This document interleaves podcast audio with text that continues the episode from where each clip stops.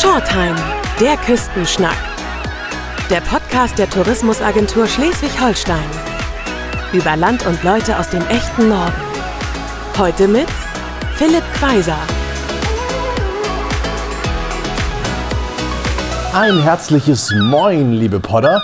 Heute grüße ich von der schönen Insel Amrum und was soll ich sagen, ich fühle mich wie im Paradies. Hier gibt es jede Menge Platz zum Baden, Buddeln oder Boseln. Dazu einen grandiosen Leuchtturm an einem der größten Strände Europas. Ich bin echt schwer schockverliebt. Doch so ergeht es vielen, die den Weg auf diese nordfriesische Trauminsel fanden. So wie beispielsweise meinem ersten Gast. Bei mir ist Wolfgang Stöck. Moin. Moin.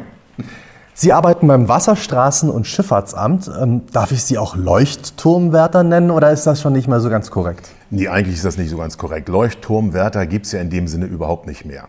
Der letzte Leuchtturmwärter ging 1984 hier tatsächlich vom Amrumer Leuchtturm runter. Und seitdem wird das alles automatisch gesteuert. Und da gibt es noch eine Zentrale, die das dann auch noch alles regelt über eine Fernwirkeinrichtung. Aber den klassischen Leuchtturmwärter in dem Sinne gibt es eigentlich nicht mehr. Aber ich bin der Objektverantwortliche für unseren herrlichen Leuchtturm hier. Okay, Sie haben also den Leuchtturm im Auge sozusagen. Ja, nicht nur im Auge, sondern ich bin auch schon auf Du und Du mit dem. Ja. Beschreiben Sie doch mal, was wir machen. Also, naja, gut, einerseits ist es natürlich, hm, es ist ein ortsfestes visuelles Schifffahrtszeichen. Das ist das allererste überhaupt. Ja. Dass es natürlich auch touristisch genutzt wird das ist noch so eine Nebensache eigentlich. Das ist noch mal so ein Zucker obendrauf. Aber in Wirklichkeit ist es eigentlich tatsächlich ein ortsfestes visuelles Schifffahrtszeichen und ist für die Schifffahrt hier an der Westküste, an der gefährlichen Westküste rund um Amrum äh, zuständig für die, äh, dafür, dass er sagt, Achtung, hier wird's gefährlich. Mhm. Mehr macht er ja eigentlich nicht, ja. so ein Leuchtturm. Braucht man das heute in der, in der heutigen Zeit noch? Also Digitalisierung, äh, künstliche Intelligenz und so weiter und so fort? Ja, genau. Das sagt man immer so auf den ersten Blick. Sowas braucht man alles gar nicht mehr. Das Problem ist, wenn man draußen auf See ist und man hat einmal Stromausfall und Sie haben dann nichts mehr, ne, tollste Technik und es fällt aus. Mhm. Ja, dann bleiben doch die zweite Rückfallebene, dann haben Sie sozusagen das redundante System, die Leuchttürme äh, und unsere Leuchttonnen die dann dementsprechend also ihnen den Weg weisen. Und ganz ehrlich, wer sich einmal in Gefahr westlich im Seegebiet befunden hat, der wird ermessen können, wie wichtig so ein Leuchtturm ist. Für alle anderen, die nur so, ach guck mal, das ist ein Turm, für die ist das eigentlich so, naja, hm, braucht man es noch. Aber wer einmal danach gucken musste, der kriegt beim Anblick eines Leuchtturms eine Gänsehaut. Okay. Und also Sie achten jetzt darauf, dass da alles funktioniert, dass da alles äh, blinkt und ähm, äh, einerseits das natürlich und auch eben das Bauwerk als solches. Das ist ja nun auch schon ein paar Jahre alt. Ne? Der ist um äh, 1875 am 1.1. in Dienst gestellt worden und seitdem eigentlich immer ein absolut zuverlässiger Partner. Und das kann er natürlich nur, wenn das Bauwerk in seiner Substanz auch dementsprechend gut erhalten ist. Ja. Und dafür sorgen wir mit unseren Mitarbeitern vom Wasserstraßenschifffahrtsamt hier im Außenbezirk Amrum und ähm, ja, und diese Mitarbeiter, die lieben natürlich diesen Turm, weil die sagen, das ist unser Turm. Ja. Und deswegen geben die alles und mit Hingabe. Und das ist eben auch ein sehr, sehr schönes Gefühl, wenn die Mitarbeiter Spaß daran haben an der Unterhaltung ihrer Anlagen. Ja. Wie, wie hoch ist er jetzt nochmal? Was sagten Sie? Also letztendlich ist die Gebäudehöhe überhaupt gar nicht so das Entscheidende über Grund, sondern eigentlich ist für uns immer das Entscheidende, wie hoch ist er über dem Mitteltide Hochwasser. Und das ist 63,40 Meter über dem Mitteltide Hochwasser. Und das ist die entscheidende Information für den Seemann. Für alle anderen, okay, ist er 42 Meter über Grund. Okay.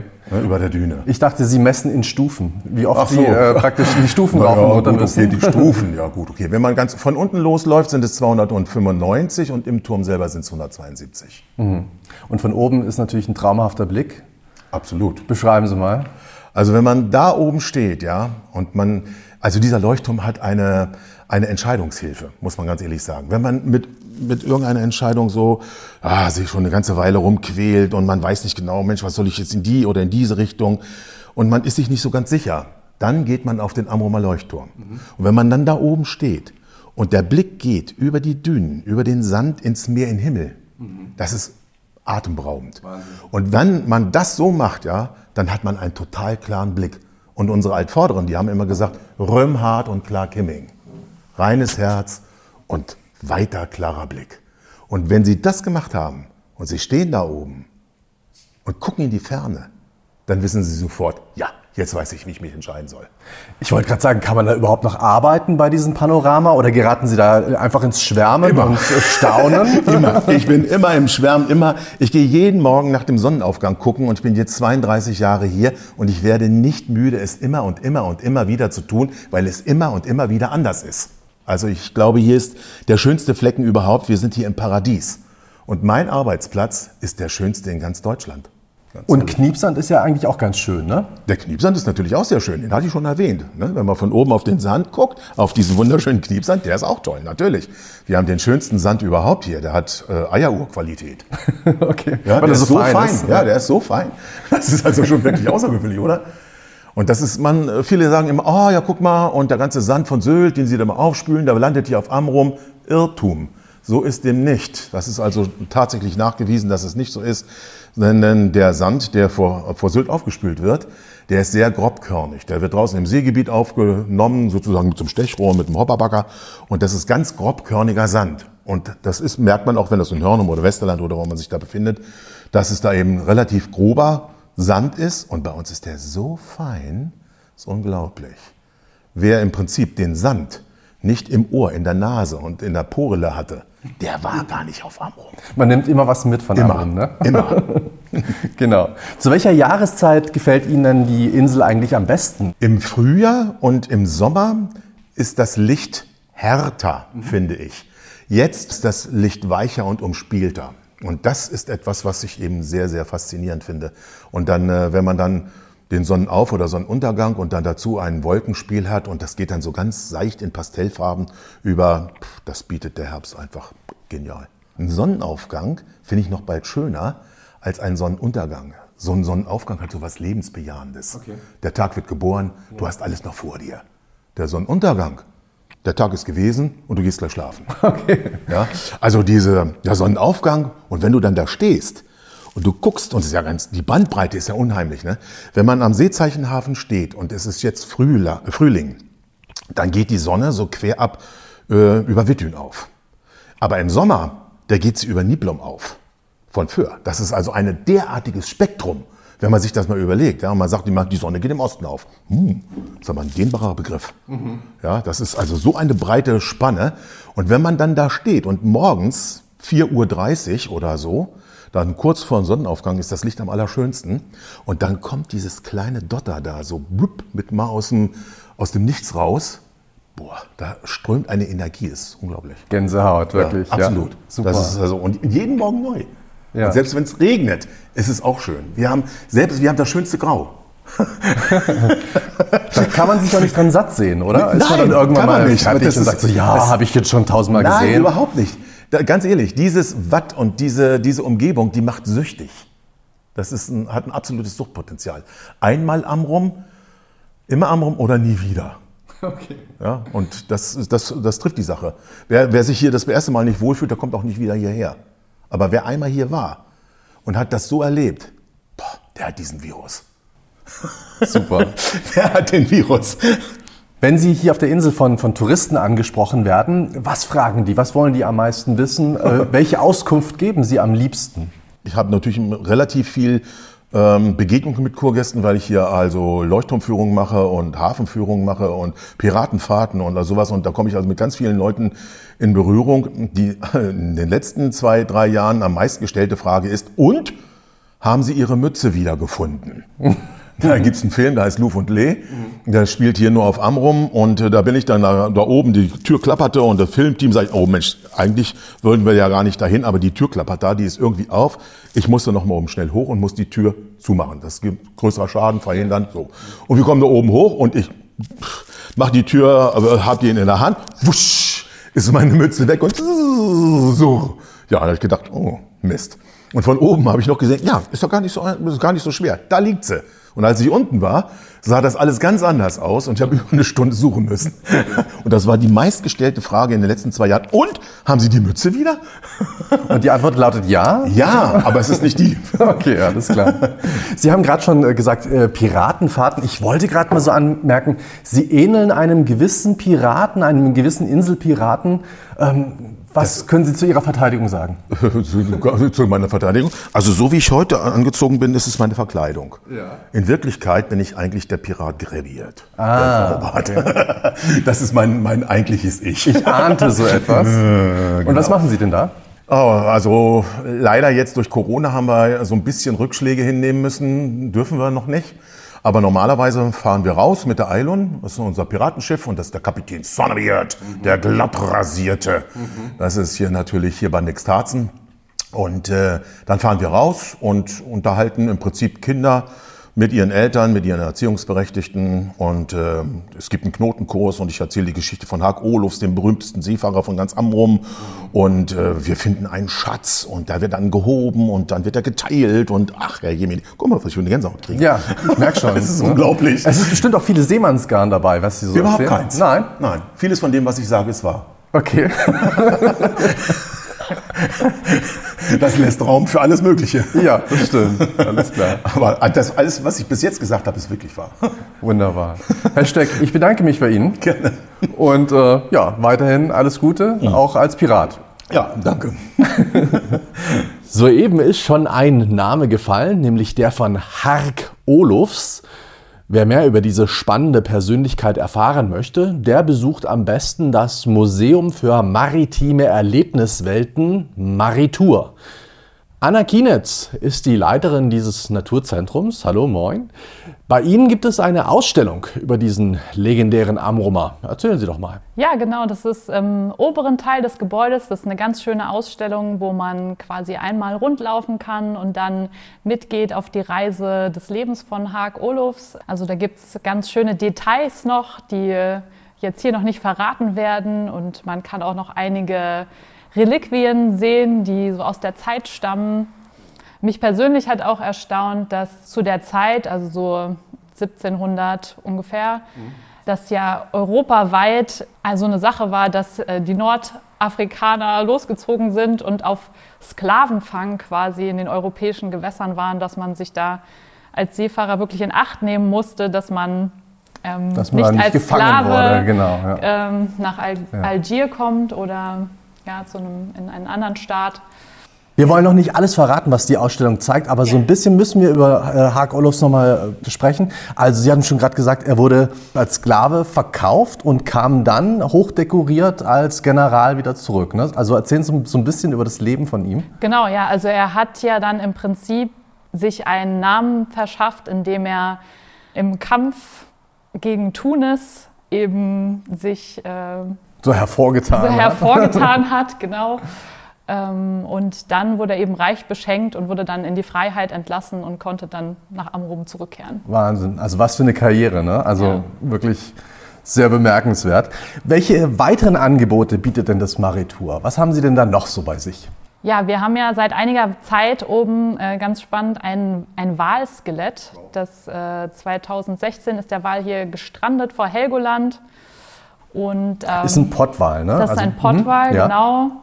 Ja, das war tatsächlich eine Gruppe von 29 Walen, die 2016 falsch abgebogen Mhm. sind. Man konnte nicht so genau feststellen, was da los war. Man vermutet so ein bisschen, dass die auf der Nahrungssuche, also ihrem, der Nahrung quasi hinterhergeschwommen sind und dann eben hier in die, in die Gewässer äh, vorgedrungen sind. Aber dann wird eben das Wattenmeer für die Wale zur tödlichen Falle im Prinzip, ja. Und ähm, man hat sozusagen dann versucht, dieses Unglück ähm, für die Wissenschaft zu nutzen und eben mehr über die Tiere zu erfahren. Es wurde dann auch äh, wissenschaftlich im Detail untersucht. Und ähm, dazu kann man eben auch Spannendes erfahren, wie wird das überhaupt gemacht, dass dann äh, so ein Wal von er liegt am Strand zu er ist jetzt äh, das Skelett sozusagen in der Ausstellung. Ähm, da gibt es ja viele Abläufe, die einem vielleicht gar nicht so klar sind und das kann man eben sich auch nochmal anschauen oben in der Ausstellung. Ist aber auch für die ganze Familie geeignet, das Maritur?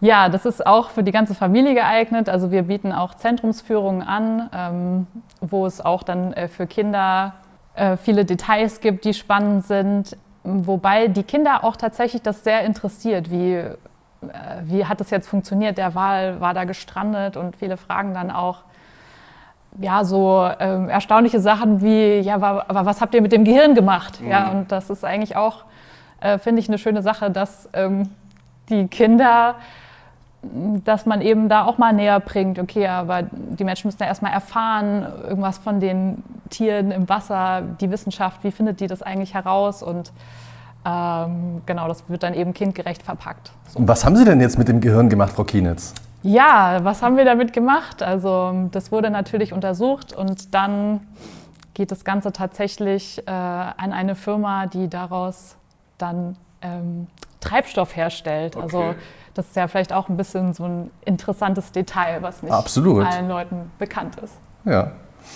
Ähm, die Amrumer Dünen und das Wattenmeer sind ganz empfindliche Lebensräume. Ähm, wie sensibilisieren Sie die Besucher auf diese Inselnatur? Ja, wir haben im ähm, unteren Teil der Ausstellung äh, eine ganz schöne interaktive Ausstellung, wo man eben schauen kann, welcher Vogel kommt auch in welchem Lebensraumtyp vor. Man kann da Dinge bewegen, schieben, sich unterschiedliche Sachen angucken. Und da wird eben sehr deutlich, wie fragil auch das Ökosystem ist und worauf man eben achten muss. Wir sensibilisieren zum Beispiel auch über das Thema ähm, Plastikmüll oder Meeresmüll. Wir haben bei uns immer vier bis fünf sehr aktive, engagierte FEJler und BFDler arbeiten. Und die haben jetzt während der Corona-Zeit ähm, eine Ausstellung organisiert zum Thema Meeresmüll. Und ähm, da kann man sich eben auch noch mal informieren, wie aktuell das Thema immer noch ist. Ähm, man findet auch in den Mägen von Eissturmvögeln beispielsweise immer noch äh, einen Großteil an Plastikmüll. Das ist sozusagen der Indikatorvogel, der so genutzt wird ähm, für diese Problematik. Und bei uns oben in der Ausstellung kann man sich über diese ganzen Sachen nochmal informieren und ähm, kann auch nochmal sich anschauen, was man denn hier am Strand so findet. Also ein Großteil des Mülls kommt aus der Fischerei, mhm. aber teilweise findet man auch Müllstücke, die ausländische Aufschriften haben. Das ist dann ähm, ja auch ein Indiz dafür, dass es teilweise vielleicht weit äh, unterwegs war. Mhm. Ja, genau. Also das ist eben auch nochmal ein sehr informativer Teil der Ausstellung. Mhm. Und haben Sie dann Feedback praktisch auch von den Leuten, die sich die Ausstellung angucken, was die dann vielleicht dazu sagen oder ob die jetzt irgendwie schockiert sind oder so? Ja, viele sind sehr erstaunt, was dann da doch gefunden wird am Strand und ähm, sind sich gar nicht so bewusst, dass auch ein Großteil von diesem Plastikmüll dann eben auch absinkt und ähm, auf dem Meeresboden dann zu finden ist oder ähm, an welchen Stellen im Meer sich das, der Plastikmüll dann sammelt äh, oder auch über das, die The Thematik Mikroplastik. Ja, das ist einfach eine Substanz, die man nicht mehr rauskriegt aus dem Ökosystem ja. und dann eben am Ende auch bei uns im Körper zu finden ist. Ja, das ist ähm, eine sehr spannende Sache, sich da nochmal mit auseinanderzusetzen. Auf jeden Fall, ja. Also macht auch sehr ergriffen irgendwie, ne? Ja. Ja, ja besonders finde ich, wenn man ähm, die Bilder sieht äh, von den Vögeln, die dann doch eigentlich den, den Magen fast bis zum Rand mit Plastik gefüllt haben und daran dann verendet sind. Das ist natürlich schon was, was nachdenklich stimmt und vielleicht auch im Alltag ein bisschen dazu anregt, diese schnellen Plastikwegwerfartikel so ein bisschen zu reduzieren. Hm, und zu vermeiden, ja, auf jeden Fall. Wie viel Dialekt, wie viel Ömrang muss ich dann sprechen können oder verstehen können, wenn ich zu Ihnen in die Ausstellung komme? Es, es wird ja auch schon sehr, hm, wie soll ich sagen, lokal. Also man kommt ja an so gewisse Orte, ähm, die dort auch vorgestellt werden. Ja, also man erfährt sehr viel über die Inselgeschichte. Direkt Ömrang muss man nicht sprechen, aber einem wird das eine oder andere erklärt. Ja, also das Vokabelheft kann ich zu Hause lassen. Ja.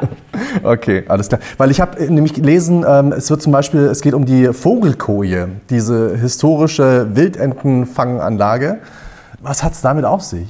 Ja, da wird eben das ähm, Leben des Vogelkojenmanns Cornelius Peters dargestellt und man kann da auch einige von seinen Werkzeugen angucken und ähm, eben nochmal in einer Runde sein Leben nachverfolgen. Wo finde ich das Museum? Wie komme ich dahin? Wann haben Sie geöffnet? Was kostet der ganze Spaß? Ja, also wir sind ganz im Norden von Norddorf, ähm, also nicht der nördlichste Punkt, aber äh, direkt am Strandübergang sind wir zu finden auf der linken Seite. Ähm, wir haben im Sommer von 10 bis 17 Uhr geöffnet, jeden Tag. Und ähm, das Ganze wird von, einem, von dem Amrumer Verein Ömrang Ferian gemacht. Also es bedeutet tatsächlich Amrumer Verein. Wir sind ein spendenbasierter Verein. Das heißt, ähm, ja, wir freuen uns immer über jede Spende. Aber ein äh, festes äh, Eintrittsgeld gibt es bei uns noch nicht. Okay. Aber es gibt vielleicht noch einen weiteren Tipp, was man denn so auf Amrum erledigen kann? Ähm, ja, wir haben natürlich auch noch ein, ein, vielfältiges Führungsangebot, was man bei uns buchen kann. Also man kann mit uns durch die Salzwiesen gehen, durch die Dünen. Ähm, wir führen auch die Leute durchs Watt und ähm, besonders beliebt sind auch unsere vogelkundlichen Führungen, wo man eben einen Überblick bekommt über die Vogelwelt, die es hier zu finden gibt. Und ansonsten empfehle ich immer tatsächlich mit ganz offenen, wachen Augen mal an die Wasserkante zu gehen und zu gucken, was man im Spülsaum da alles findet. Denn das kann manchmal ganz schön faszinierend sein. Okay. Zu den jüngeren Attraktionen auf Amrum gehört die Naturdüne in Wittdün. Dazu kann uns Gabi Ludwig einiges mehr erzählen. Sie ist Stationsleiterin bei der Schutzstation Wattenmeer und leitet auch das Nationalparkhaus im Süden der Insel. Wir liegen direkt in den Dünen am Ortsausgang von Wittdün und äh, bieten einen Boselgarten, mhm. bieten Natur pur und bieten eine ganz neue Ausstellung zum Thema Amrum und das Wattenmeer. Mhm. Bei dieser äh, Ausstellung, also ich habe, man kommt rein, man sieht automatisch Aquarien und äh wenn man reinkommt, sicherlich. Die Aquarien sind äh, jede Ausstellung hier auf Amrum auch vom Ömrang das Herzstück.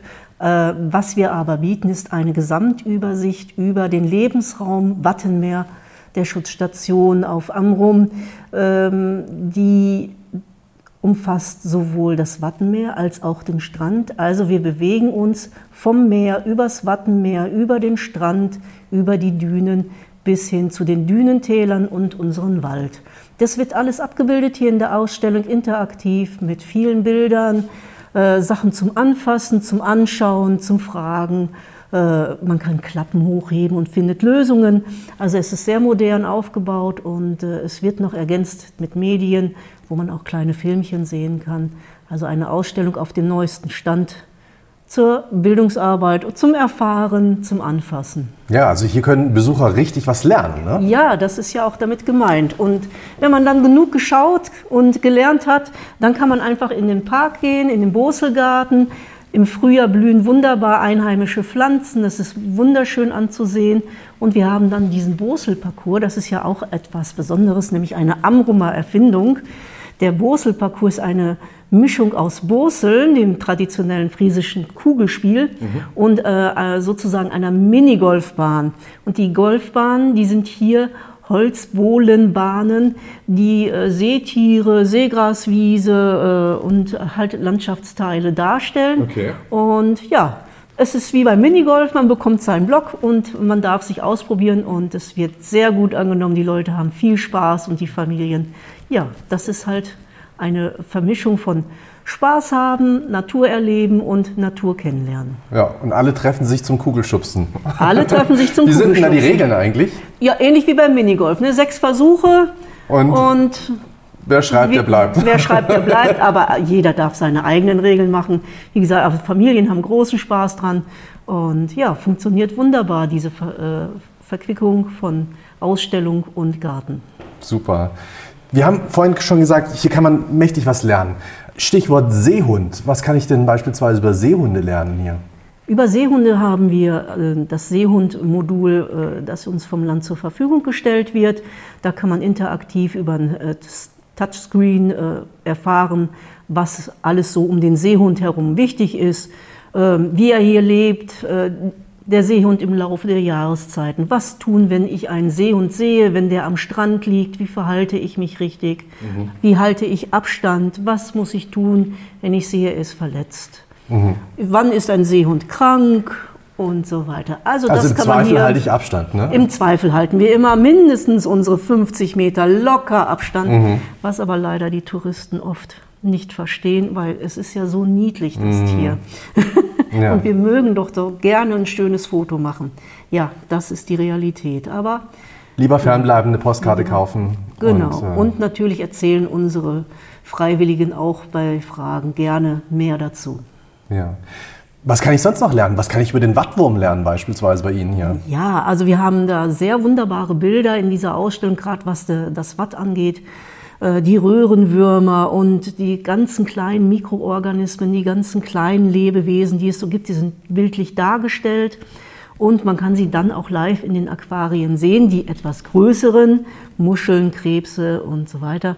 Die Ausstellung ist ja auch so aufgeteilt. Ne? Wir gehen in das Wattenmeer hinein, in den Boden des Wattenmeers und ziehen dann weiter an den Spülsaum. Wir haben das sogenannte Spülsaummodul, das, was wir gerade auch schon angesprochen haben. Das, was man live draußen sieht, haben wir da auch nochmal dargestellt mit Klappen gut, schlecht, was gehört dahin, was gehört da nicht hin, damit die Kinder dürfen da auch im Sand krabbeln und das mal zeigen und fragen was ist denn das überhaupt? Äh, merkwürdige Dinge aus der Natur, die natürlich witzig anzusehen sind, aber auch Dinge, die da nicht hingehören. Und so kann man interaktiv auch erfahren, was gehört zur Natur und was nicht und was ist Amrum, was gehört mhm. alles zu dieser Natur.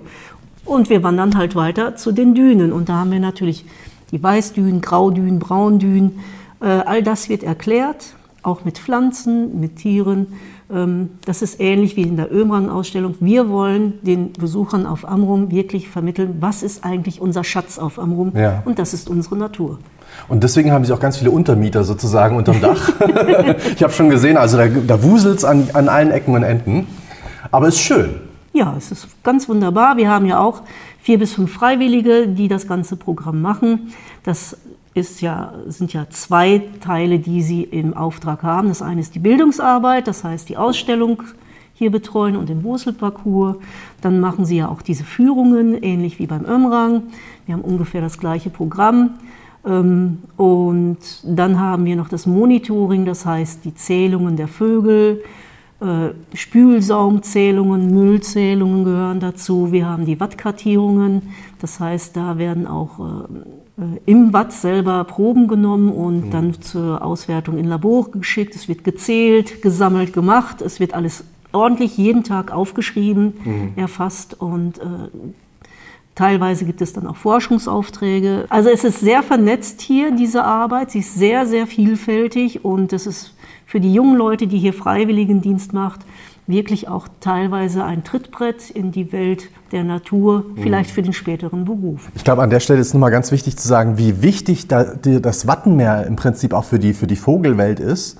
Ähm, dass man wirklich sagt, also die tanken hier auf, die ähm, haben hier ihre Brutstätte und so weiter und so fort. Können Sie da nochmal so ein paar Dimensionen nennen, wie das? Ähm oh, Dimensionen. Ja, ja, wir haben hier äh, im Laufe des Jahres natürlich zwei Hauptzeiten, das Frühjahr und den Herbst wenn die Zugvögel durchziehen und hier rasten.